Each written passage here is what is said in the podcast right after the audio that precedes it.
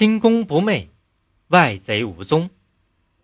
耳目见闻为外贼，情欲意识为内贼。只是主人翁心心不昧，独坐中堂，贼便化为佳人矣。这段话的意思是说，耳朵听到美音，眼睛看到美色，这些外界诱惑都是外来的贼。心中的情感和欲念都是人内心中潜藏的贼。可是，只要灵魂保持正直清醒，不受诱惑，保持一片纯净的心境，那么这些使人受到诱惑的感受和心理，都能化作帮助自己培养正直品德的好帮手。南宋名臣文天祥是南宋末年的状元，身居要职。家境富裕。一二七五年，元军大举进攻南宋，宋军的长江防线全线崩溃。朝廷下诏让各地组织兵马抗元。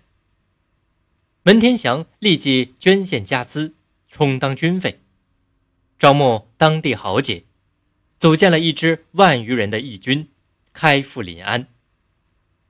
他因去援营谈判而被扣押。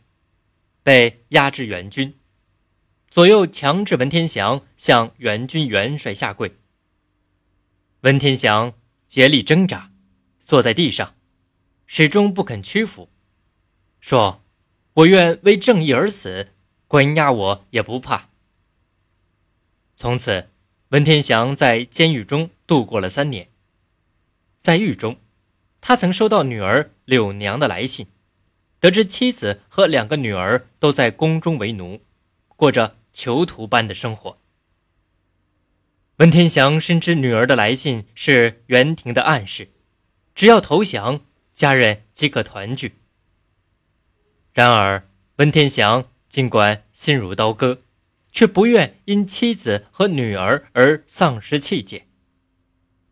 后来，文天祥被押到刑场处斩，他问监斩官。哪边是南方？有人给他指了方向。文天祥向南方跪拜，说：“我的事情完结了，心中无愧了。”于是引颈就刑，从容就义。按照辩证法的观点，内因是事物运动和发展的根本动力，外因则是通过内因而起作用的。本条虽为佛家语，但正体现了这种思想。一个人变好变坏，外在的环境固然重要，但最终起作用的还是自身的素养和意志力。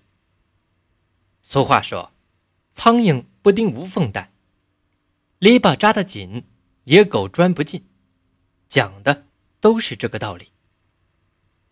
目不能自见，鼻。不能自嗅，舌不能自视，手不能自握，唯耳能自闻其声。此即为心功不昧，外贼无踪。